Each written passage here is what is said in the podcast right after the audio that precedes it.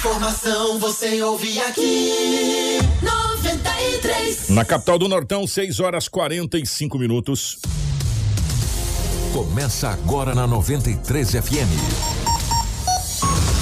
Jornal da 93. 93. Uma síntese dos principais acontecimentos de Sinop e do Nortão, do estado e do Brasil. O resumo das rodovias. Polícia. Esporte. Política. Agronegócio. Mercado econômico. No ar. Jornal da 93. 6 horas 45 minutos, bom dia.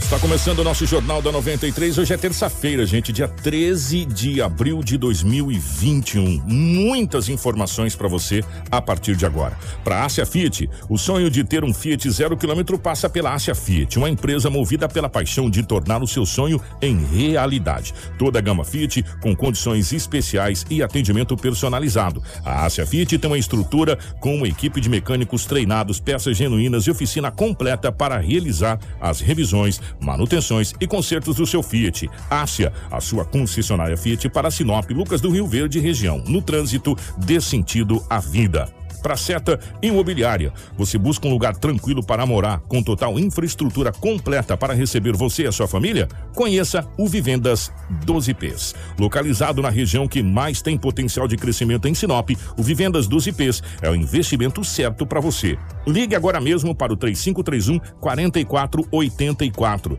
e fale com a equipe da Seta Imobiliária. Há 37 anos, bons negócios para você. Junto com a gente também está a Romavil Pneus. Precisou de pneus para caminhoneta? Venha para a Romavil Pneus, meu amigo. Na Romavil Pneus você vai encontrar pneus para todos os tipos de terrenos, grandes variedades de marcas e modelos de pneus nacionais e importados. Pneus Michelin, BF Goodrich, Yokohama, Dunlop, Bridgestone, XBR Goodyear, Pirelli, entre outras topíssimas de linha. Romavil Pneus tem os melhores profissionais para deixar a sua caminhonete top. Honestidade, credibilidade e confiança. Venha para a Romavil Pneus, aqui dá negócio. Faça o seu orçamento pelo 999004945 ou 3531 4290. Romavil Pneus, com você em todos os caminhos. Junto com a gente também está a Todimo, Casa Prado, a Auto Center Rodofiat, a Jatobás Madeiras, a Preventec, a Agroamazônia e também a Natubio. Informação com credibilidade e responsabilidade. Jornal da 93. 6 horas 47 minutos, 6 e 47 Já dá um bom dia para você que está na nossa live. Compartilha a nossa live e avisar de antemão. Nós temos algumas imagens muito fortes nas imagens no, na nossa live de hoje do acidente que aconteceu ali na MT 140 que liga Cidade de Carmen, Cidade de Vera. Olha, coisa você fazia tempo que a gente não via um acidente daquela proporção. Também um incêndio aonde uma criança morreu carbonizada. Enfim, já preparando vocês aí para as imagens que nós teremos aqui na nossa live. Aqui junto com a gente está a nossa querida Rafaela. Rafa, bom dia, seja bem-vinda. Ótima manhã de terça-feira, minha querida. Bom dia, Kiko. Bom dia, Edinaldo Lobo. Bom dia a todos que nos acompanham na programação do rádio. Para você que nos acompanham na live, sejam bem-vindos a mais um jornal da 93 FM com muitas informações de Sinop da região norte do Mato Grosso. Edinaldo Lobo, bom dia, seja bem-vindo. Ótima manhã de terça-feira, meu querido. Bom dia, Kiko. Um grande abraço. Muito bom dia, Rafaela, Marcelo, eh, aos nossos ouvintes também. É, um grande abraço. É verdade, hoje é terça-feira e aqui estamos mais uma vez para trazermos as notícias. Um bom dia para o nosso querido Marcelo na geração ao vivo das imagens aqui dos estúdios da 93 FM para a nossa live do Facebook, para o YouTube, enfim, compartilhe com os amigos muitas informações para você a partir de agora. Um abraço também para a nossa querida Crislane no suporte da nossa redação, trazendo todas as informações em real time para gente. As principais manchetes da edição de hoje. Tudo o que você precisa saber para começar o seu dia. Jornal da 93. 6 horas 49 minutos, 6 e 49 Força Tática prende 10 quilos de maconha em Sinop. Homem leva tiro no rosto e vai andando até o hospital em Lucas do Rio Verde. Deputados propõem audiência pública para tratar sobre plano estadual de educação. Vacinas de Comodoro estragam após fiação ser roubada. Criança morre carbonizada em chácara na MT 220 em Sinop e o homem é atropelado e tem o corpo espalhado pelas pistas, pela via de rolamento do MT 140 que liga a cidade de Santa Carmen a Vera. Todas essas e muitas outras a partir de agora no nosso Jornal da 93. Informação com credibilidade e responsabilidade. Jornal da 93. 6 horas 49 minutos, 6 e 49 Definitivamente o nosso querido Edinaldo Lobo tá por aqui. Lobão, é, definitivamente bom dia. Ótima manhã de terça-feira. Antes da gente começar o nosso jornal, é, oficialmente, é, nós lamentamos mais uma, mais uma vida que se foi pelo Covid-19. Uma pessoa muito conhecida, amigo nosso, amigo do Edinaldo Lobo, amigo da, da grande maioria, que é o Chico Maia, que infelizmente também é, foi vítima da Covid-19. Mais um, mais um amigo que a gente perde, né? Nessa, nessa guerra que está sendo travada, nessa guerra, nessa batalha que está sendo travada é, contra essa doença e a gente lamenta e, e a gente registra aqui com pesar, né? Mais essa vida. Lobão, que era amigo nosso, amigo do Lobo, amigo nosso, é, conhecido de, de longa, entre outros amigos que a gente perdeu. Né, Lobão? Agora definitivamente bom dia, meu querido. É, um grande abraço a você, um grande abraço a toda a equipe, em especial aos nossos ouvintes, que Deus conforte o coração da família, mais conhecido como Chico Maia. Chico né? Maia. O barzinho ali na Cibipirunas, né? No Jardim Primavera, sabe? Eu estava há muitos anos ali. Esse Covid aí é o seguinte, é uma guerra. Você tem que lutar contra ele. Literalmente é uma guerra que está sendo Literalmente é travada. uma guerra, é. entendeu? E só tem um remédio. Esse remédio é Deus. Mas lá atrás, algum tempo atrás, muita gente tinha esquecido do remédio. Agora todo mundo quer o remédio. Opa, o remédio é doce. Um tempo atrás o remédio era meio amargo. Ah, Deus tá era só dinheiro, só é, shows e rolo e confusão. Agora, de um ano pra cá, o remédio que era amargo ficou doce. E muitos querem o remédio. O remédio é Deus. Entendeu? Infelizmente, esta guerra desse Covid aí, de tantas mazelas no nosso país, desta violência, o remédio é Deus. Agora muita gente esqueceu do remédio, achou que não precisava do remédio. Agora o remédio é doce. Mas ele é. Muita gente achou que era amargo. Eu sempre achei que ele era muito doce. Mas deixa pra lá. Que Deus o tenha toda a família aí do Chico Maia. Ontem a polícia militar fez uma grande apreensão. Eu digo grande, assim, uma apreensão de drogas. Isso era por volta das 14 horas, a Força Tática recebeu uma informação que na Rua das Aleias, no Jardim Violetas, tinha uma comercialização de drogas. A polícia chegando até o local, um homem de 26 anos acabou invadindo-se do local e tentou correr, mas não obteve êxito, porque a polícia acabou o prendendo mesmo. Com ele foi encontrado 11 tabletes de uma substância análoga à maconha, oito porções de, pasta, de uma substância análoga à pasta base, totalizando em aproximadamente meio quilo de pasta base de cocaína, uma balança de precisão e ainda 2.459 reais e 50 centavos. Foi, eh, foi apreendido também uma moto Clipton que estava com esse jovem de 26 anos de idade. Tem um policial que fala, concedeu uma entrevista ao Vavá. Eu vendo a- a- o boletim de ocorrência agora de manhã na delegacia, eu falei, meu Deus, quantas drogas, quantas drogas. Um policial da Força Da Tática, Força fala, Tática. fala a reportagem da 93 da FM. É positivo. A equipe de Força Tática recebeu informação na manhã de hoje de que haveria um, um indivíduo é, numa motocicleta de baixa cilindrada e ele estaria aí fazendo transporte de entorpecentes para uma organização criminosa. Então, diante das informações aí, a equipe fez diligências, rondas aí na área central e conseguiu aí lograr êxito em em localizar uma pessoa com as mesmas car- características, né? E foi feita então a devida abordagem e encontrado aí com, com o mesmo aí em duas mochilas grande quantidade de entorpecentes. Ele estava tentando comercializar ou não deu tempo? Ele afirma é, que ele faz apenas o transporte, né? Ele pega de um canto e deixa no outro, para essa organização criminosa aí. Ele não, faria, não estaria fazendo a venda em si, porém ele faz o transporte e também tem é, o, o dinheiro também, além da droga, o dinheiro da facção. Esse, esse, esse entorpecente não estava em nenhuma residência, estava com ele na rua transportando. Isso, ele estaria naquele momento fazendo transporte. É, de um local para outro com, com, a, com o entorpecente. Só ele detido. Só ele detido. São mais de 10 quilos de produto análogo à maconha e também parece que tem pasta base de cocaína? Isso, ao todo foi exatamente isso daí. Aproximadamente 10 quilos de maconha e quase 500 gramas de pasta base de cocaína, além de 2 mil reais em espécie. Sabe precisar mais ou menos o valor é, avaliar dessa droga? Ele passa de 50 mil reais, se for contabilizar tudo, mais de 50 mil reais. Diferente de outra situação com ele aí, ele falou que só faz o transporte, mas ele já tem passagem, esse cidadão aí? Ele não tinha sido pego até o momento. Ele foi checado e não consta passagem. Porém, a casa dele caiu nesse momento aí. 6 e 54 Ó. Tem umas coisas. Não, não, não, não, não. Autoridade, peraí, eu não vendo, não, só faço o transporte. Só- eu só sou. Eu só faço.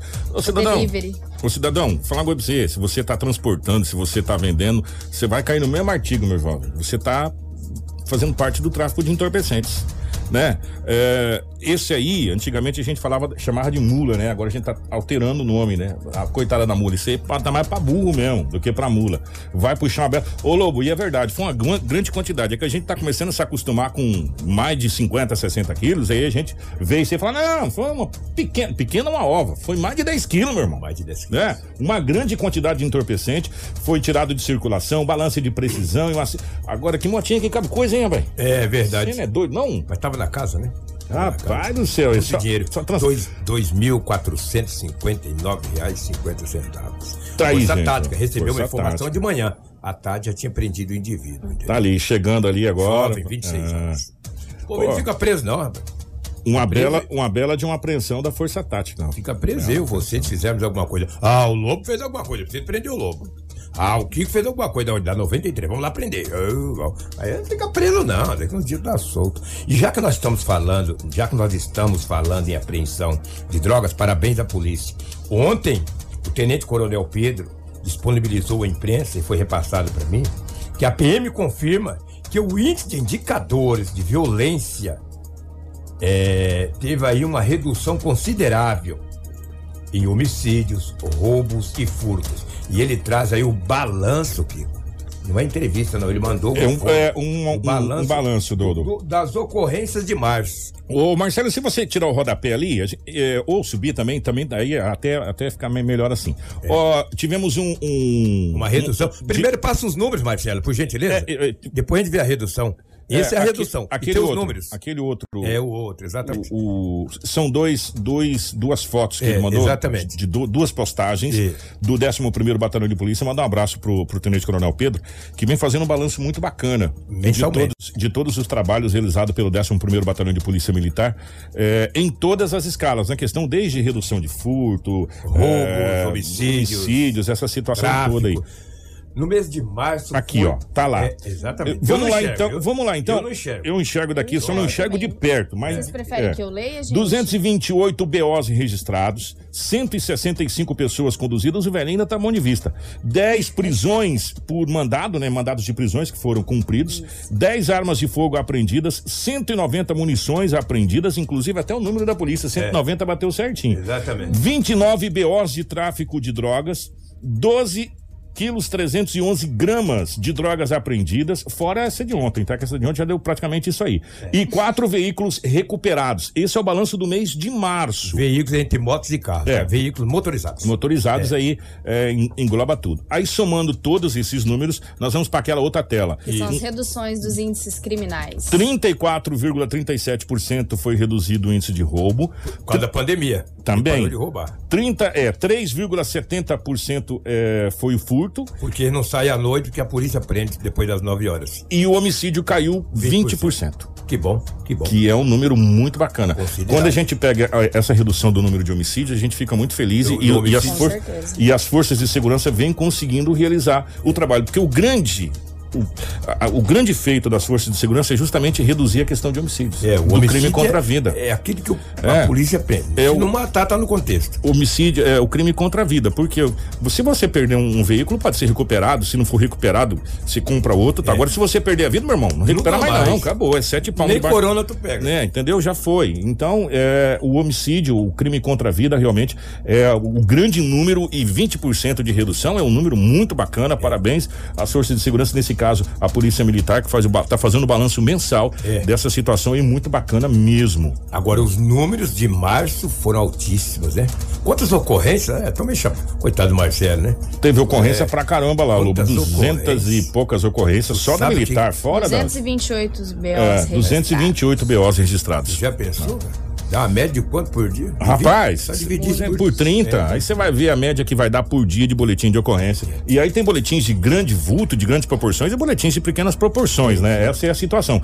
É, enfim, foi um belo de um trabalho realizado pela nossa gloriosa polícia. Parabéns às forças de segurança e parabéns ao Tenente Coronel Pedro que está fazendo esse balanço para a sociedade, que é muito importante a sociedade ter acesso a esses balanços aí. Sem dúvida, sem dúvida. Parabéns mesmo, entendeu? Kiko, falar uma coisa pra você. Ontem à noite, teve um acidente envolvendo uma caminhonete e um ciclista. Gente, eu vou preparar as pessoas que estão na live, Lobo. Isso foi na MT 225, que fica a 2 quilômetros de Vera. Porque a MT 140 ela termina ali em Santa Carmen. Depois de Santa Carmen começa a MT 225 que dá acesso à Vera. Ela emenda entre essas duas MT. É, o pessoal fala que é a 140 que ela segue reto. É, mas né? é a 225, é. a 225, MT 225. Olha essa caminhonete como ficou. Olha, é muito forte as imagens. O, tem um pé do homem lá no. Olha, Gente. eu não tenho a identificação dele ainda, porque esse, esse fato ocorreu em Vera, mas terminando o jornal a gente vai manter o contato. Ó, com a aí polícia de tá Vera pra- parte olha só, do corpo do é homem, Que que é? né? Um pedaço do pé dele aí, ó. olha só. Não se sabe ainda as causas desse acidente, a polícia está investigando. Olha o que, que um ser humano faz na frente de um carro. Olha que impacto violento. Parece até que bateu numa coisa de grande. Mas foi num ciclista. Eu tenho medo das pessoas que andam nessas MTs com quatro, cinco, seis bicicletas. É só por Deus, tá aí, ó. Não sei se esse homem era um trabalhador da região ali, se estava andando, ou se era mesmo esse ciclista que fazem esse, essas, essas caminhadas, essas pedaladas. que Tem, eles fazem, tem alguns entendeu? vídeos É. que tá circulando, É. que nós tivemos até acesso a esses vídeos, até porque, assim, ficou escuro pra Ficou caramba, escuro. foi feito É, no celular. noite, né? No MT. É, não, não, não, não vai dar pra, pra ver muito bem, mas aí tem a narrativa do, do rapaz que É, fez exato, o vídeo, exato, enfim. exato. Mas ficou muito escuro e a gente até tentou ver se dava uma compilada, mas não, não- não ficou legal é, o vídeo. Agora o fato é o seguinte, Hoje, gente. galera do Pedal, ó. Esse vídeo que a gente tá, Tá falando, ó, tá circulando ali e o rapaz vem ali na, na pista, dá pra você ver realmente a pista é um MT. E dá pra ver que essa pista ela tem um certo acostamento. Não é grande. Não, não é grande, mas tem um certo acostamento aqui. Dá pra você ver certinho. Na, nessa imagem você consegue ver a, faixa branca é onde tá MT. Aí essa parte aqui é mais a parte de, de, de acostamento que, que essa MT tem. Essa MT é nova. É aquela MT que liga a cidade de Santa Carmen à cidade de Vera, que foi feito por dentro, né? É, fazendo aquela ligação. Gente, e as informações dão conta que a polícia foi é, convocada, Lobo, para fazer o isolamento porque a perícia teve que sair localizando partes do corpo, gente. Vocês estão entendendo o que, que é isso? É, a Cláudia mandou aqui, ô Cláudia, obrigado. Ele falou, era um trabalhador aqui da cidade de Vera. É, e eu tenho, não sei se vocês querem que eu coloque. Obrigado ao Wilson.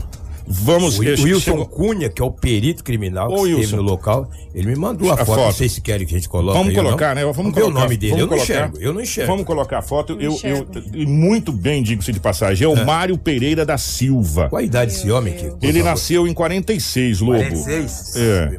Ele nasceu no ano de 46. É, vamos fazer as contas. Você que é bom de 46 para 54 para 60, 14.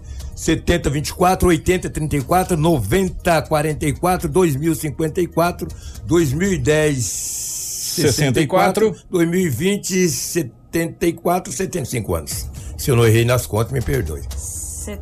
75 anos, segundo o Lobo. se Então não errei, agora, né? vai pra calculadora Não, aí. não, ele ia fazer 75 Aí anos. ia, Ah, mas- muito bem, Lobo. Você de matemática é incrível. Assim ia fazer, eu não sei que dia 74 para 75. Pois é, ué. 70, 70, 74, 75 anos de idade e a informação que chegou que ele é um trabalhador ali da cidade de. Vera, né? É, e tem, é, Marcelo, você colocou a, a, a RG que chegou pra gente ali? Se não sei também que se bateu de frente por trás, não Ali, sei. ó, entendeu? o Marcelo fez. Esse Olha senhor. Era bem de idade o senhorzinho. Que Deus o tenha, né? Um senhor. Gente, foi muito forte esse acidente. Muito forte. Pra vocês terem uma ideia, arrebentou a, a dianteira do veículo. Arrebentou. Não sobrou nada da dianteira da caminhonete. E nós estamos falando de uma caminhoneta, hein? É, de uma caminhonete. Estamos falando de uma caminhoneta. Não Se tá fosse um carro de passeio, poderia ter matado o motorista. É, nós estamos falando de uma Pelo- caminhoneta. Pelo estrago que fez na caminhoneta. Eu também não sou perito. Perito é o Wilson Cunha. Obrigado, Wilson. Um grande abraço a você. Sempre tem um carinho muito especial por nossa equipe. Olha a caminhoneta. Ó, chegou uma informação, eu não sei Se é, procede. se procede essa informação. É, deixa eu ver quem foi que me passou essa informação aqui. Foi a Neuza. Neuza, você é da cidade de Santa Carmen, Neuza? Só ela tá ouvindo a gente, que ela passou a informação, ela tá ouvindo a gente, ela vai digitar aqui se ela mora em Santa Carmen. Que ela passou a informação aqui, Hum. ela falou que sim, que ela mora em Santa Carmen. É, a informação que chega, gente, se eu tiver errado nessa informação que chegou, a, a nossa querida Neuza passou, mas com como ela mora na cidade de Santa Carmen e foi ali, eu vou confiar na informação. É, quem estava dirigindo a caminhoneta é um médico e ele presta serviço na cidade de Vera. Ou Meu seja, ele mora em Santa Carmen, então ele faz esse translado cotidianamente, né, para prestar o serviço na cidade de Vera. Essa foi a informação que chegou pra gente. Eu não tenho um nome e mesmo se eu tivesse nesse caso também não Sim. não vem ao caso, né? Porque cabe agora a questão da- das autoridades fazer todo a questão do- da, da investigação, mas a informação que dá conta que é um médico que mora na cidade de Santa Carmen, que faz o translado é, à cidade de Vera cotidianamente, porque ele presta serviço ali na cidade de Vera. E agora por dentro ficou muito pertinho, ficou muito rápido para você ir. Como a gente tem várias pessoas que trabalham em Sinop e moram na cidade de Santa Carmen, que está muito, muito perto. E essa foi a informação que chegou aqui pra gente. Infelizmente, esse senhor aí de 74 anos perdeu a sua vida de maneira brutal nesse acidente. E é muito triste. Muito triste mesmo a gente ver esse. é, é, é, como está tão, tão violento as MTs, o- aliás, o trânsito. Né, o Lobo? Como tá tão violento o trânsito de um modo geral, a gente fica muito triste. Nossa, rapaz, eu conheço o médico, mas não vem ao caso aqui dizer nossa, Pois é, então confirma que- realmente, né? confirma coisa, realmente né? a, a- mensagem. Lamentável, Um médico, um profissional que faz esse translado da cidade de Santa Carmen à cidade de Vera, cotidianamente, porque ele presta serviço na cidade de Vera e mora na cidade de Santa Carmen. Né? Então faz essa, essa, essa, esse trajeto aí é, diariamente para a cidade de Vera. E então procede. Obrigado, Neuza. É, foi a Neuza? Foi, né? Que mandou a informação. Neuza, obrigado, Neuza. Obrigado de coração pela participação. A gente fica tão feliz quando nossos ouvintes nos ajudam aqui, nos auxiliam aqui nessa situação. E agora, na parte da manhã, que a, a perícia vai emitir realmente um laudo da situação toda, porque, gente, a- foi muito complicado esse acidente, muito complicado mesmo, tá? Mesmo, mesmo, mesmo. A gente fica muito triste, muito triste, Triste, né? muito triste. Triste, lamentável. Acidente é acidente, gente, é terrível. Já que você tá. Antes da gente mudar para aquele outro fato, o, o Lobo. é, já que nós estamos falando de acidente, teve um motociclista também que morreu num grave acidente na MT 249 na cidade de Nova Mutum, ô Rafaela? Exatamente, Kiko. Teve um homem que morreu em um acidente lá em Nova Mutum, um motorista, né? na verdade um motociclista, Motociclista. que morreu na MT 249 em Nova Mutum. Identificado como Juan Carlos, de 30 anos, que morreu após se envolver num acidente entre moto e uma caminhonete na noite do domingo. A gente não teve conta de passar ontem devido às grandes ocorrências que nós tivemos mais próximos a Sinop, né? É, esse acidente foi em cerca de 7 quilômetros de Nova Mutum e, segundo as informações preliminares, o motociclista seguiu uma Honda Bros de cor vermelha sentido a São José do Rio Claro, quando uma caminhonete Ford F350 de cor prata seguia no sentido contrário, invadiu a pista e colidiu de frente. O motociclista morreu na hora com o impacto da caminhonete que saiu da pista, colidiu contra um poste da rede elétrica e parou no meio de uma plantação de milho. O corpo de bombeiros foi acionado e encaminhou o condutor da caminhonete ao hospital municipal e seu estado de saúde não foi divulgado.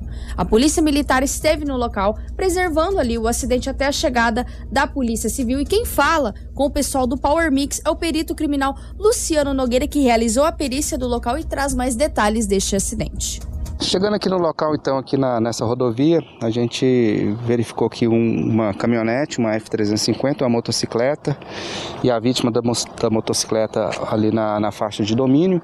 Então, o que a gente pôde ver aqui com nossos vestígios iniciais aqui foi justamente que houve uma invasão de faixa.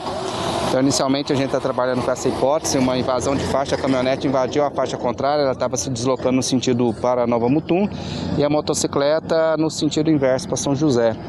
E ah, houve então a invasão de faixa e os dois veículos vieram a colidir e atingiram o repouso final na faixa de domínio da rodovia. É, preliminarmente falando, pela distância que a caminhonete veio parar e também a motocicleta, é possível que algum dos dois veículos estavam com excesso de velocidade? Não, o que dá para verificar é que tinha bastante dissipação de energia, principalmente pela caminhonete. Agora, se foi é, em decorrência da velocidade inicial ou se por algum problema o motorista continuou acionando o acelerador, a gente não tem condição de fazer. Mas é um veículo que com certeza tem acesso ou a computador de bordo ou a tacógrafo, e se for o caso, se a velocidade for um fator determinante na causa do acidente, dá para ser apurado. Agora a gente vai fazer a elaboração do laudo pericial e colocar à disposição da autoridade policial para que tome as devidas providências. Né? Então, Então a gente vai apurar, vai formalizar a causa do acidente e a partir daí são tomadas todas as, as medidas de, do ponto de vista de inquérito policial. Tudo o que você precisa saber para começar o seu dia. Jornal da 93. Sete horas e nove minutos e a gente vem falando é, constantemente na questão da violência que o trânsito está pregando e cada vez as proporções dos acidentes estão sendo maiores. E a Sim. gente fica tão triste de ver é, pais de família, senhores perdendo a vida de maneira tão brutal é, como acontece no nosso trânsito. Agora, acontece outras coisas também impressionantes e, e que chocam a, a sociedade como um todo. Como esse fato. Ô Lobo, essa, essa MT-200, é chácaras, chácaras, né? É, que aconteceu esse, esse, que o, esse jovem morreu carbonizado, essa criança? Essa criança. É ali na MT é, 220. MT 220. Entra um pouquinho ali no Ebenezer, lado direito. Gente, esse- 8, 10 quilômetros pra dentro ali, depois da MT. Esse- Aqui lá dá uns 35 quilômetros. 35 quilômetros. É. Esse fato aconteceu. Um pouquinho mais de 35, tá? É, esse fato aconteceu e chocou todos nós porque é uma criança de 10 anos, uma criança de 10 anos acabou morrendo carbonizada, é isso, Lobo? Conta É, isso foi ontem. Os bombeiros de Sinop, os bombeiros militares, eles receberam informação que havia uma casa pegando fogo ah, na MT 220, ali próximo ao Ebenezer. Quando eu falo Ebenezer, é a referência, gente. Chegando ali próximo ao Ebenezer, tem uma entrada ali onde vai para umas chácaras, ali lado direito ali, você anda uns 10, 12 quilômetros, tem, uns, tem algumas chácaras. Quando- e já disseram para os bombeiros, olha, uma casa pegando fogo e supostamente tem uma criança queimada dentro da casa. Os bombeiros foram com uma BT, uma bomba tanque, BT chama-se bomba tanque e a viatura de resgate. Foram até o local. Quando os bombeiros chegaram lá, a casa ainda tinha algumas chamas. Olha aí, dá pra vocês verem aí. Nossa, entendeu? Tinha algumas chamas ainda, entendeu? E daí apagou, quando apagou, tinha um homem na casa, e ele disse aos bombeiros que dentro da casa tinha duas crianças. Ele estava dentro da casa. De repente ele ouviu um barulho vindo do quarto. Quando ele foi olhar no quarto, o guarda-roupa já estava pegando fogo. Ele conseguiu salvar uma criança. No boletim não consta a idade da criança que foi salva, mas da criança de 10, 10 anos e 5 meses entrou debaixo da cama. Entrou debaixo da cama. Meu Deus do céu, quando ele viu a aí a parede caiu. Do que a parede caiu, o tio dessa criança, o tio da criança tentou salvar salvá-lo a criança, mas não obteve êxito. E o homem ficou com várias queimaduras no ombro e também no tórax. Gente, e daí ele está hospitalizado com queimaduras de segundo grau. Aí os bombeiros apagaram o fogo debaixo de uma debaixo de um dos escombros estava lá a criança totalmente carbonizada. A criança é um menino. É um menino, ele tem 10 anos e 5 meses. Entendeu? E o tio dele ficou traumatizado. Os demais familiares ficaram pasmos, não, não teve nem como falar para a polícia, para os bombeiros ali. E um detalhe: a Polícia Civil imediatamente apareceu no local, com a perícia técnica, é claro, né? E tinham dois freezers na casa, que agora vai saber as causas desse incêndio. Se foi um curto-circuito, se pegou fogo no quarto. Eu sei que, segundo o tio dessa criança, o fogo veio do quarto. Ele viu um barulho. Aquele barulho pipocando que ele foi ver, o guarda-roupa já estava pegando fogo. Aparentemente, pelo que a gente vê na foto que o Ah. Marcelo colocou ali, é- trata-se de uma casa de madeira. De madeira, uma casa de madeira. Né? Trata-se de uma casa, Uma de, casa madeira. de madeira. Ou seja, é combustão pro fogo. É, os policiais civis, o policial civil, diz pra mim, Lobo, não sobrou absolutamente nada da casa. Aí a criança ficou carbonizada, até diminuiu o tamanho, ficou bem pequenininho. Entendeu? Que triste você trazer uma notícia onde envolve crianças. Que horas foi esse fato, Lobo? Ontem, por volta das 22 horas. Os bombeiros foram à noite até o local. Chegando lá, ainda tinha chão, dá pra ver aí, ó, lá o caminhão bombeiro. Uma BT que se chama, é- entendeu? E daí, meu amigo, fazer o quê? Uma criança de 10 anos, tadinha, sem muita malícia, foi pra debaixo da cama. Se vem pra. Bom, não sei também como é que é a casa, tinha sala, se- com certeza tem, né? Qualquer. Tinha duas crianças. O tio de uma dessas crianças conseguiu salvar uma, mas a outra não. E volto a dizer, a criança que foi salva, eu não sei a idade. Se era menor de 10 anos ou maior, não sei. Sei que a criança que morreu tem 10 anos e 5 meses, entendeu? Que triste, né, Kiko? Isso foi daqui a aproximadamente uns 30, E 5 quilômetros, um pouquinho mais. Aí a gente pega até o caminhão conseguir sair daqui, se É. deslocar, Sim, chegar até lá, é, uma casa de madeira. Demora é, em torno de 40 minutos aproximadamente. Infelizmente não dá pra fazer mais nada, É, não, né? não fazer Não mais tem nada. jeito. Não.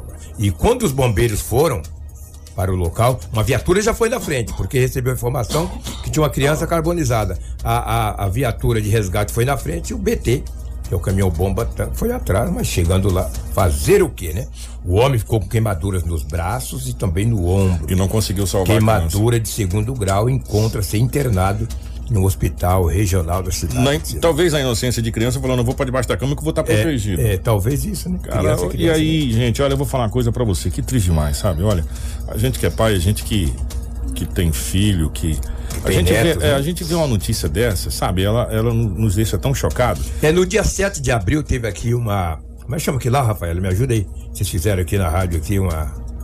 Falou eu, falou você, falou o Kiko, falou a. Ah, o dia do jornalista Dia do lá. jornalista, Hum. dia 7 de abril. E até a Rafaela me perguntou: o que mais te marca numa ocorrência com tantos anos de experiência? Eu me recordo que a minha, minha resposta foi essa. Quando envolve criança, quando envolve mulheres, é mais. A gente fica mais transtornado. Você vê uma matéria dessa, ela é muito triste. Pessoas desprovidas de defesa. Desprovidas, idosos. Aí eu fico meio assim, quando é uns marmanjos igual eu e outros e outros, a gente vai tocando o barco. Agora, imagina para os bombeiros uma criança carbonizada, Não, de- e- 10 anos de E, idade. e para o tio, Indefeso. E para o tio que tá todo queimado tentando salvar essa criança e não conseguia salvar essa criança. salvar. O desespero e, e de saber que tá. Gente, olha, eu vou falar uma coisa pra você. Vou falar uma coisa pra você. E a, a gente vendo esse tipo de notícia, Lobo, a gente pergunta e a gente se, se pergunta o, com quanto, quanta coisa inútil a gente perde tempo, né? É, e, é. e a gente vê um tipo de notícia dessa. Não conseguir salvar É, essa criança, né? Sabe, é uma coisa. Eu também adentro ao fogo para tentar salvar. Agora, às vezes a chama é muito alta, como, a né? vai fazer o quê? Porque né? se é, numa casa de madeira, e essas, e essas casas mais antigas, que dá pra ver que é uma casa mais antiga, casa humilde de, de, de- de sítio, de chácara, né? Que, enfim, é, com madeira mais seca, meu irmão, isso aí é quase que toca fogo em gasolina. Gasolina. É, impressionante a velocidade que pega. E a gente fica, olha, eu só pedir a Deus cons- consolar essa família, confortar o coração dessa família. E raramente você vê incêndio em sítios, né? É muito raro. Geralmente vê na zona rural, na zona, ou seja, na zona urbana. Na zona rural, principalmente sítio mais distante, é difícil. E lá tem energia, tanto que tinha dois freezers, entendeu? Totalmente carbonizados, queimados. É, já foi, que já foi, tragédia. já foi a época do sítio ter lamparina, Ah, essa coisa já, toda. lampião. Hoje é muito, muito raro. Mas quando tinha né? lamparina e lampião, não É. tinha incêndio, né? Hoje é muito raro. tenho saudade da lamparina, do lampião. É muito raro. Por falar em incêndio, até pra. Até pra dar Dá uma acalmada nessa É. porque essa foi forte. Nós vamos falar de incêndio também, mas foi na cidade de Nova Mutum e esse o bombeiro conseguiu controlar um incêndio, ô Rafaela, por favor. É, teve dois incêndios, na verdade. Um foi um incêndio, o outro foi o princípio de incêndio, onde um corpo de bombeiros, eu vou falar agora do incêndio, foi acionado na tarde desta segunda-feira por volta das 14h50 para combater um incêndio em uma kitnet na Avenida das Águias, no bairro Bela Vista, em Nova Mutum. No local, os militares se depararam com uma casa em chamas e vizinhos realizando combate com baldes e mangueiras. Duas pessoas sendo um rapaz especial que teve seus cabelos levemente queimados e sua mãe, que estava no local, se recusaram a ir ao hospital e assinaram um termo de recusa de atendimento médico.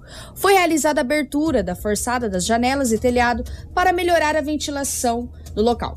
O tenente do Corpo de Bombeiros Lopes participou do combate ao incêndio e traz mais detalhes ao Power Mix e também aqui ao Jornal da 93. A nossa equipe foi acionada aí por populares que estavam na, na vizinhança e viram a fumaça saindo da edificação, então acionaram a nossa equipe via 93.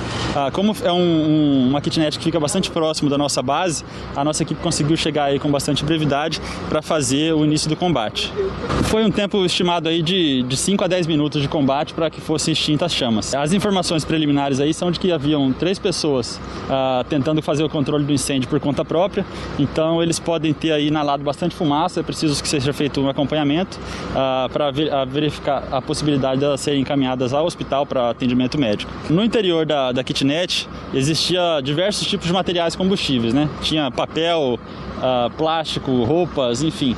A informação da proprietária da kitnet é de que nessa kitnet especificamente não, não tinha ninguém com residência fixa, mas que funcionava um depósito ali e porventura algumas pessoas acabavam eh, dormindo nessa, nesse local. E também teve a informação de que havia algumas crianças brincando lá, ah, porém até agora ah, nas conversas com as crianças ninguém soube, nenhuma das crianças soube explicar o que aconteceu ali. É, a, a kitnet estava praticamente toda coberta por chamas, já tendo em vista que é um cômodo muito pequeno e a quantidade de material combustível sólido que havia no local, então esse material já estava todo incendiado. O trabalho que a gente fez foi de controle das chamas, abertura de ventilação, foi necessário quebrar janelas, um pedaço do telhado, para que pudesse ter ventilação e a gente conseguisse tirar a fumaça, os gases tóxicos e, e conseguir também controlar as chamas. Eu achei parte das duas crianças, né? Eles estavam sentados na ponta da área, né? Eles estavam muito quietos. Eu falei, o que, que vocês fizeram? Que vocês estão muito quietos, né? E eu, eu que foi eles, né? Que foram lá e pegaram algum fósforo. A senhora acredita que tenha sido as crianças? Criança. Daí eles ficaram meus olhudos, né? Daí quando eu vi, né? O meu filho saiu, esse que tem problema, saiu pra fora, né? Aí ele falou, mãe, tá pegando fogo no barraco velho. Aí eu falei, meu Deus. Aí eu saí correndo, ele entrou correndo para puxar o colchão e eu arrastando ele, gritando, né? Pro, para ver se os vizinhos né, ajudavam a tirar ele, que ele tem problema, ele mora queimado, né? Se deixar, porque ele quando vê essas coisas, ele vai em cima. Qualquer coisa errada. E daí ele com o colchão e eu puxando ele, né? Tirei ele fora, daí meu filho chegou correndo, né? De moto, que a menina já tinha ligado. Aí tirou ele fora. E daí eu peguei a mangueira. Meu filho ficou com a mangueira lá e eu fiquei com o bar do outro lá para não ir na casa do outro meu filho, que tem o carro lá, né? Tinha antes o meu filho que morava lá, só que ele tá pra fazenda agora, sabe? Ele tá morando na fazenda e já era para nós ter derrubado, e se nós não derrubamos por causa do esse meu filho que não deixa, esse que tem problema que não deixa. Aí agora, o mês que vem, eu ia viajar para levar ele para eles derrubar ali, porque ali nós não alugamos nada, sabe? Ali é só esses lixos assim que ele achava, quando ele tava bem fundo na cabeça, que agora, graças a Deus, ele tá bem melhor, né? Ele trazia e ponhava lá. Tinha duas televisão, tinha cama, né? Como vocês viram lá, dois colchão. Tinha as coisas de valor que meu filho ia tirar, né? Mas agora. Não deu tempo. Não deu tempo, que, que vale a vida da gente, né? Tudo o que você precisa saber para começar o seu dia. Jornal da 93. Com certeza, o que vale é a vida e foi um susto danado, mas graças a Deus é, teve prejuízos é, materiais. Mas agora, é, derrubar, né? É porque serviço só para entulho é pedir para acontecer esse tipo de coisa mesmo. Né, infelizmente. É, e o susto foi grande, né? Foi bem grande ali. Tem uma criança, que tem um, um, um jovem com necessidades especiais, pelo jeito ali, autista, pelo jeito que ela, que ela relatou, né? Dá pra gente ver que, que é autista. É, ou deu pra gente perceber, né? Pelo menos no que ela, no que ela relatou. E infelizmente aconteceu esse fato na cidade de Nova Mutum. Mas graças a Deus o susto. O susto. Lobo, parece que foi mandado. Hoje não é sexta-feira 13, mas é terça-feira 13. Hoje é 13, né? Hoje é 13.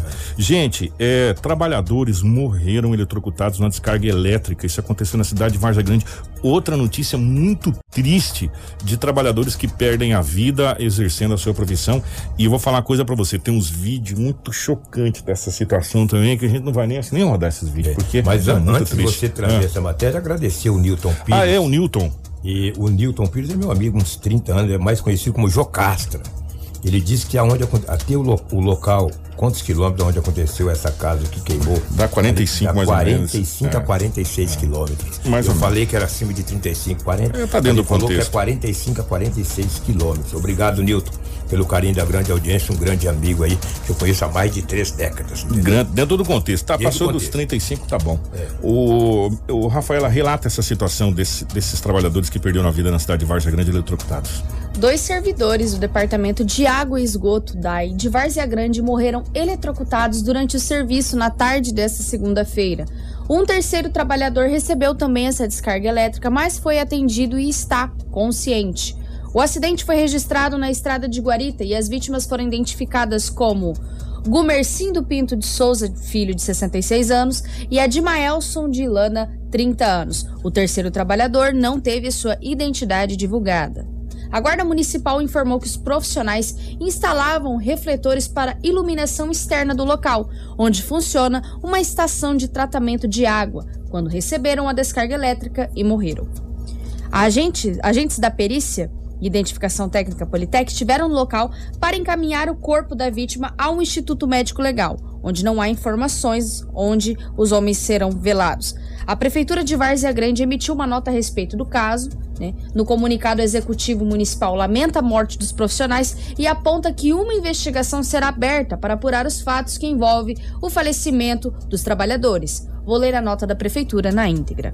A Prefeitura de Várzea Grande e o Departamento de Água e Esgoto lamentam informar o falecimento de dois de seus servidores do Departamento de Água e Esgoto de Várzea Grande, Gumercinho do Pinto de Souza Filho, de 66, contratado e prestador de serviço, e o Admaelson de Lana, 30 anos, servidor efetivo.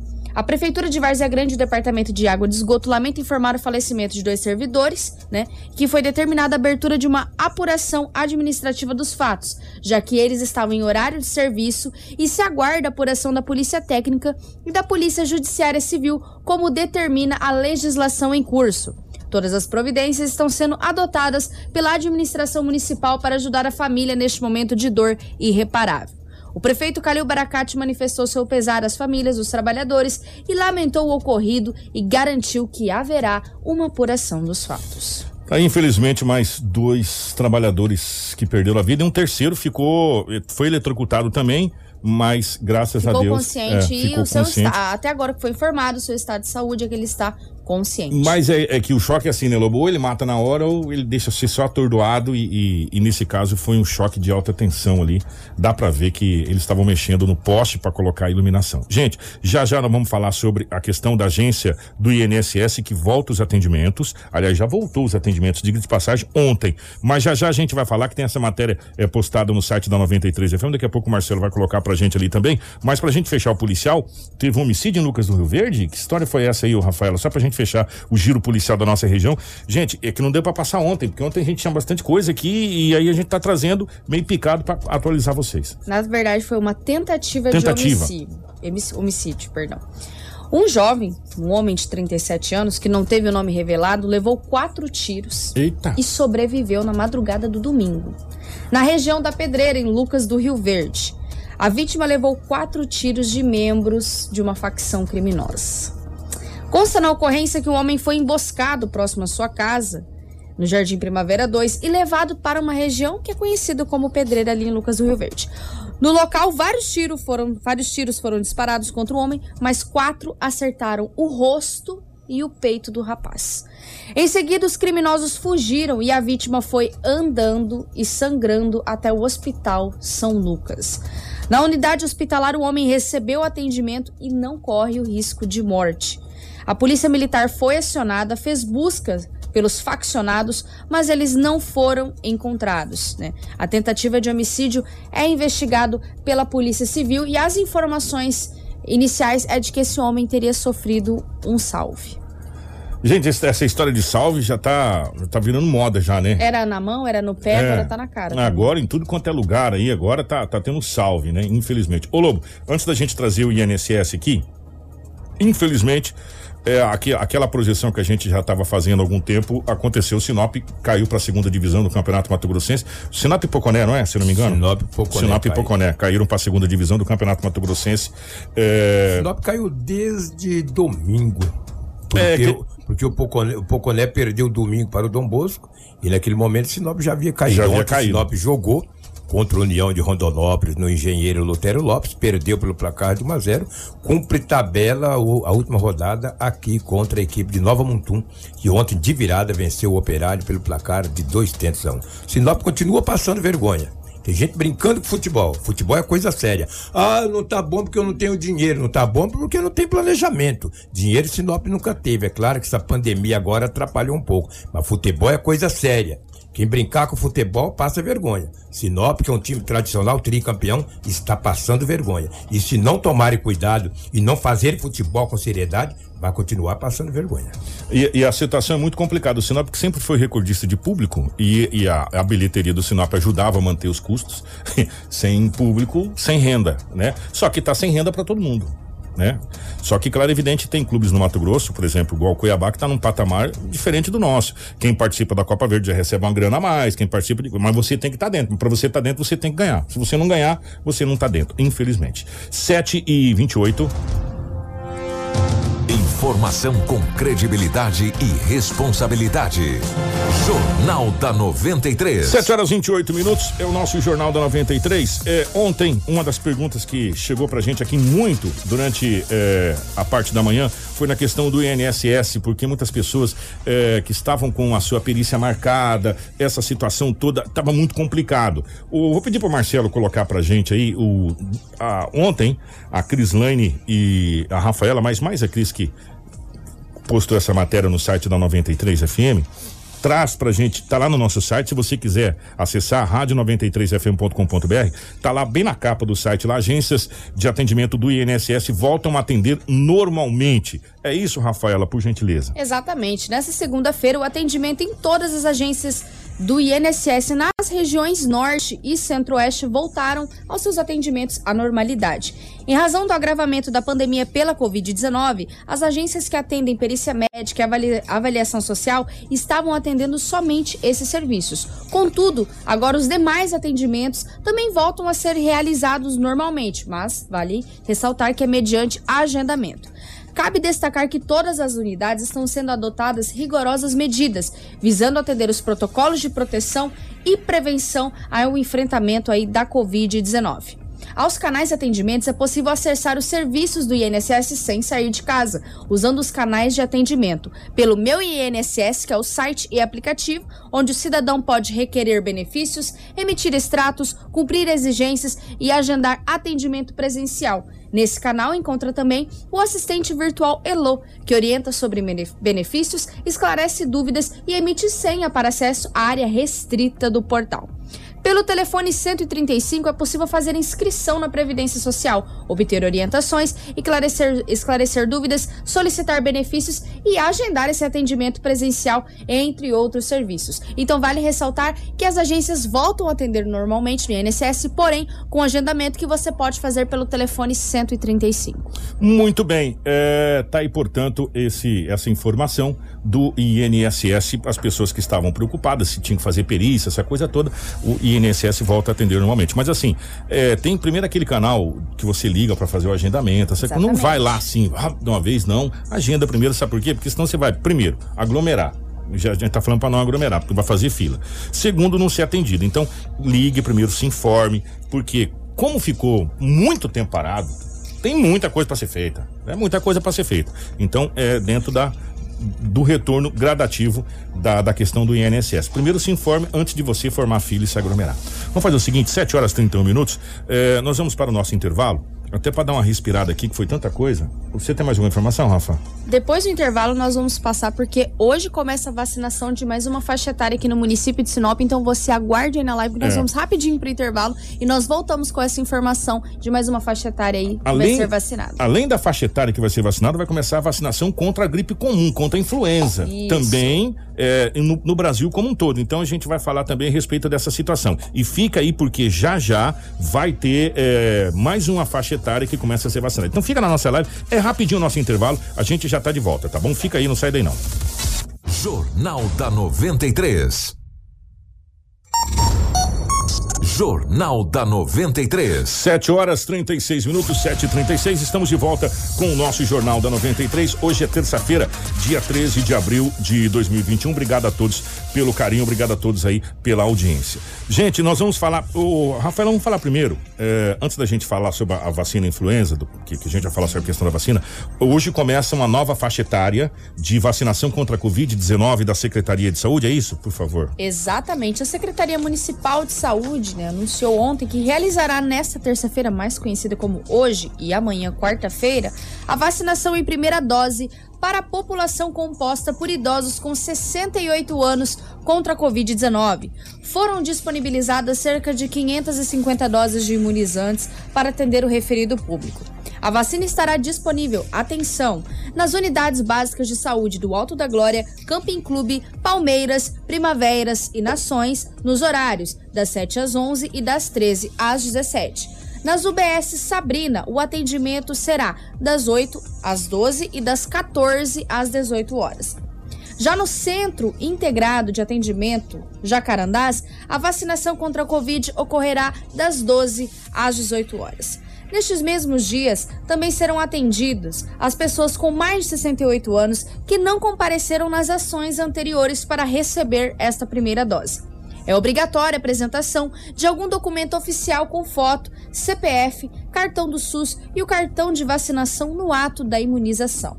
Também segue disponível a aplicação da segunda dose do imunizante para o público formado por idosos com 70 anos ou mais, que já recebeu a primeira aplicação nas últimas ações. A data de retorno está sempre marcada no cartão de vacinação.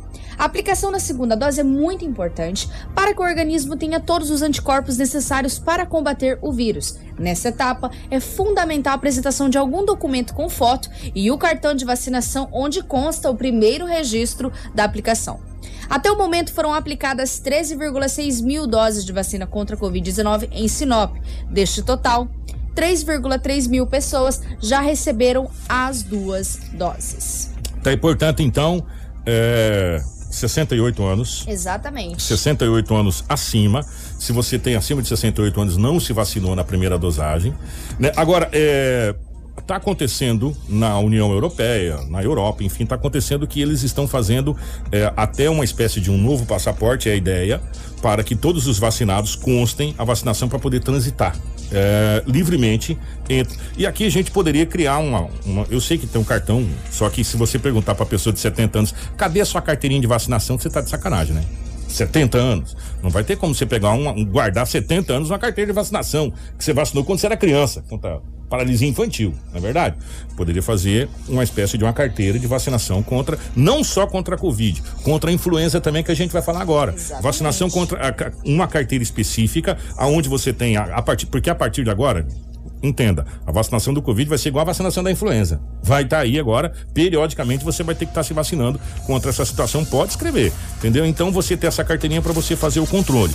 Por que, que a gente está falando isso? Porque a Secretaria Estadual de Saúde recebeu, na última quinta-feira, 142 mil doses da vacina contra a influenza do Ministério da Saúde. A vacina contra a gripe. A distribuição dos imunizantes foi iniciada na última sexta-feira e as doses estarão disponíveis nos escritórios regional de saúde do estado do Mato Grosso.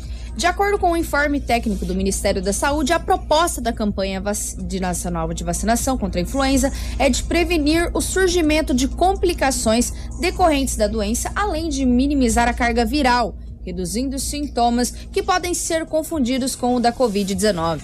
Nessa primeira fase, devem ser vacinadas crianças de 6 meses a 5 anos, gestantes, porperas, indígenas e trabalhadores da saúde. O estado de Mato Grosso recebeu na última sexta-feira 142 mil doses de vacinas que serão utilizadas na campanha nacional contra a influenza. E para falar sobre esse assunto, eu vou conversar agora com Alessandra Moraes, ela que é superintendente de vigilância em saúde de Mato Grosso. Alessandra, fala para nós como que foi é, a chegada desse lote de vacinas e como que está sendo a distribuição desses imunizantes. Essa vacina chegou para nós na última quarta-feira e já na sexta-feira a Secretaria Estadual de Saúde conseguiu fazer toda a distribuição desses imunobiológicos aos nossos escritórios regionais, que durante o final de semana e até mesmo nesta segunda-feira continuam a sua distribuição aos municípios. É, havia necessidade da gente fazer isso com agilidade, porque a campanha tem data de início para a data de hoje, dia 12. É, é, claro que os municípios têm aí a prerrogativa de poder é, se adequar para poder realizar duas campanhas ao mesmo tempo. Qual que é o público-alvo nessa campanha contra a influenza? Ah, os públicos a serem vacinados nessa campanha é, inicia nesta primeira fase da, da, da campanha com crianças de seis meses a cinco anos, gestante, puérperas, trabalhadores da saúde e a população indígena.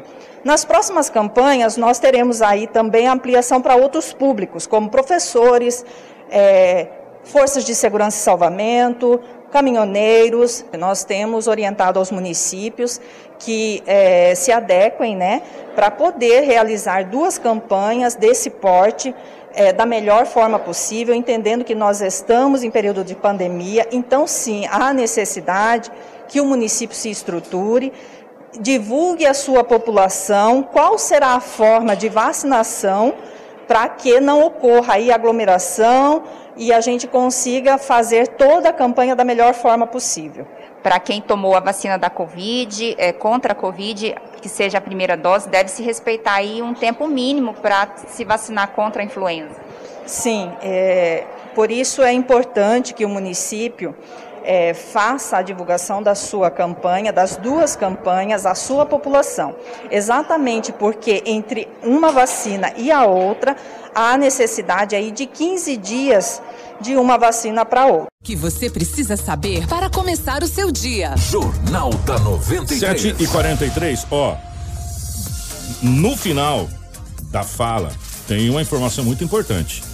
É, se você tomou a primeira dose aí, ou a segunda dose da vacina contra a Covid, já teve gente que tomou do- segunda dose, é, tem que ter um, um intervalo aí mínimo de 15 dias entre uma vacina e outra. Né? Então, a gente acredita que a própria Secretaria de Saúde, através da Prefeitura, da, enfim, irá fazer alguma campanha informativa nessa situação eh, dessas vacinas para que não haja incompatibilidade. Né? Para que não haja incompatibilidade. A gente já viu que no Brasil aconteceu alguns erros do- de e isso foi falado lá no começo. Se você tomou a Coronavac, você não pode tomar a vacina da Pfizer. Se você tomou a da Pfizer, você não pode tomar a da Coronavac. E teve em, em alguns estados, é um tomou de um, tomou de outra, né? Então, é, vai haver, a que a gente acredita que um, um informe da, da Secretaria de Saúde a respeito da questão da vacinação da influenza, que é aquela gripe convencional que a gente está acostumado, que a gente tem aí já há muito tempo, e a questão também de compatibilidade com a vacina da Covid-19.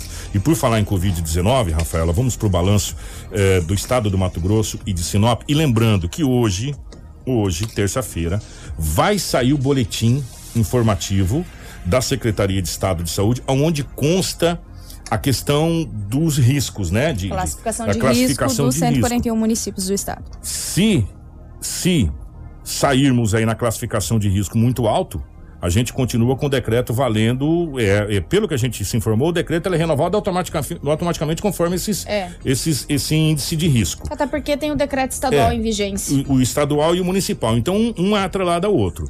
E a gente acredita, pelos cálculos que a gente andou fazendo aqui, pelo balanço que a Rafaela vai passar agora, que nós não iremos sair do risco muito alto, não. Né? Pelo menos é o que a gente está vendo nos balanços aí. Mas vamos aguardar aí o governo do estado do Mato Grosso. E geralmente às 17, 18 horas eles No estão. final da tarde, no mais tardado até amanhã, que A gente já- aconteceu é. a primeira vez depois que foi lançado o decreto onde eles incluíram novamente essa classificação de risco dos municípios e também as medidas conforme cada município deve obedecer, né?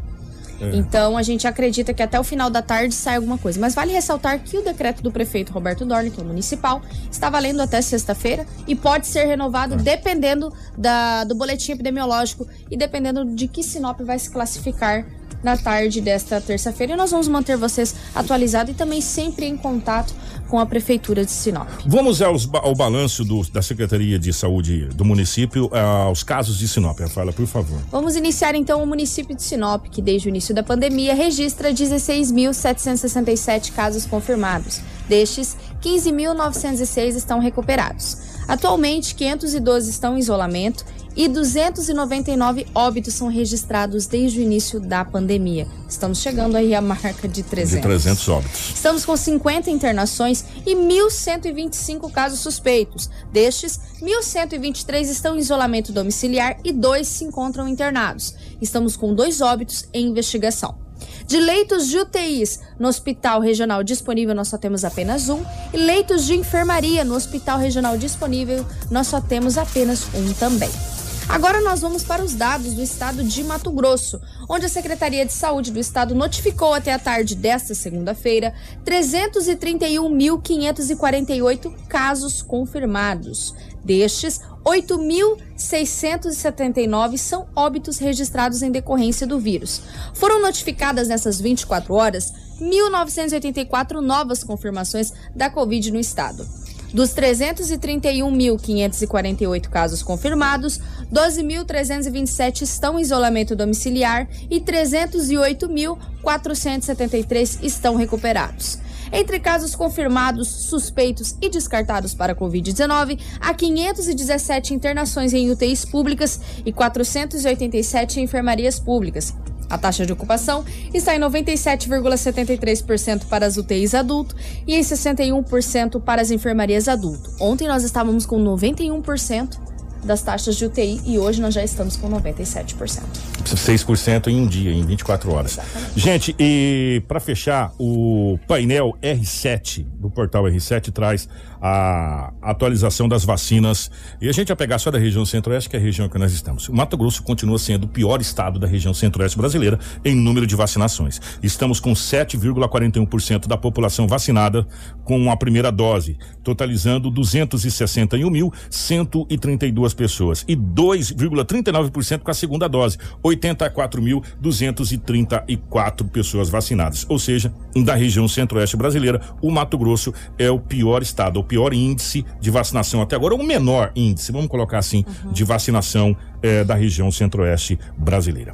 É, nós estamos indo embora. Obrigado pelo carinho, obrigado pela audiência é, a todos vocês. É, amanhã nós voltamos com o nosso Jornal da 93 e acompanhe sem sem delongas o nosso site. Sabe por quê? Porque todas as notícias com requinte de detalhe que você viu aqui, algumas que você não viu, estão lá no nosso site. A Cris, a Rafaela, a equipe de jornalismo, deixa tudo nos mínimos detalhes para você lá no nosso site, tá bom? E acompanhe, se você não acompanhou a nossa live, na íntegra daqui a pouco nas nossas redes sociais. Rafa, bom dia, minha querida. Bom dia, Kiko. Bom dia a todos que nos acompanharam até essa reta final do jornal. Amanhã nós voltamos com muita informação para vocês, mas quero reforçar o pedido aí do Kiko para você sempre acessar o nosso site que é www.radio93fm.com.br. E vale ressaltar que nós também temos o WhatsApp do jornalismo, onde você pode tirar suas dúvidas sobre decretos e também sobre algumas notícias que nós colocamos no site e também sugerir algumas Qual pautas. é o número? Oi? Qual é o número? 669-92510432. Definitivo, se Deus quiser, vai permanecer esse telefone do WhatsApp. Muito bem. Obrigado à nossa querida Cris, obrigado a Rafa, Edinaldo Lobo, Marcelo, a toda a nossa equipe de jornalismo. Nós voltamos amanhã, se Deus quiser, ele querer a partir das 6h45 da manhã com muito mais informações para você. Na sequência, vem o nosso Manhã 93. Tudo o que você precisa saber para começar o seu dia. Jornal da 93.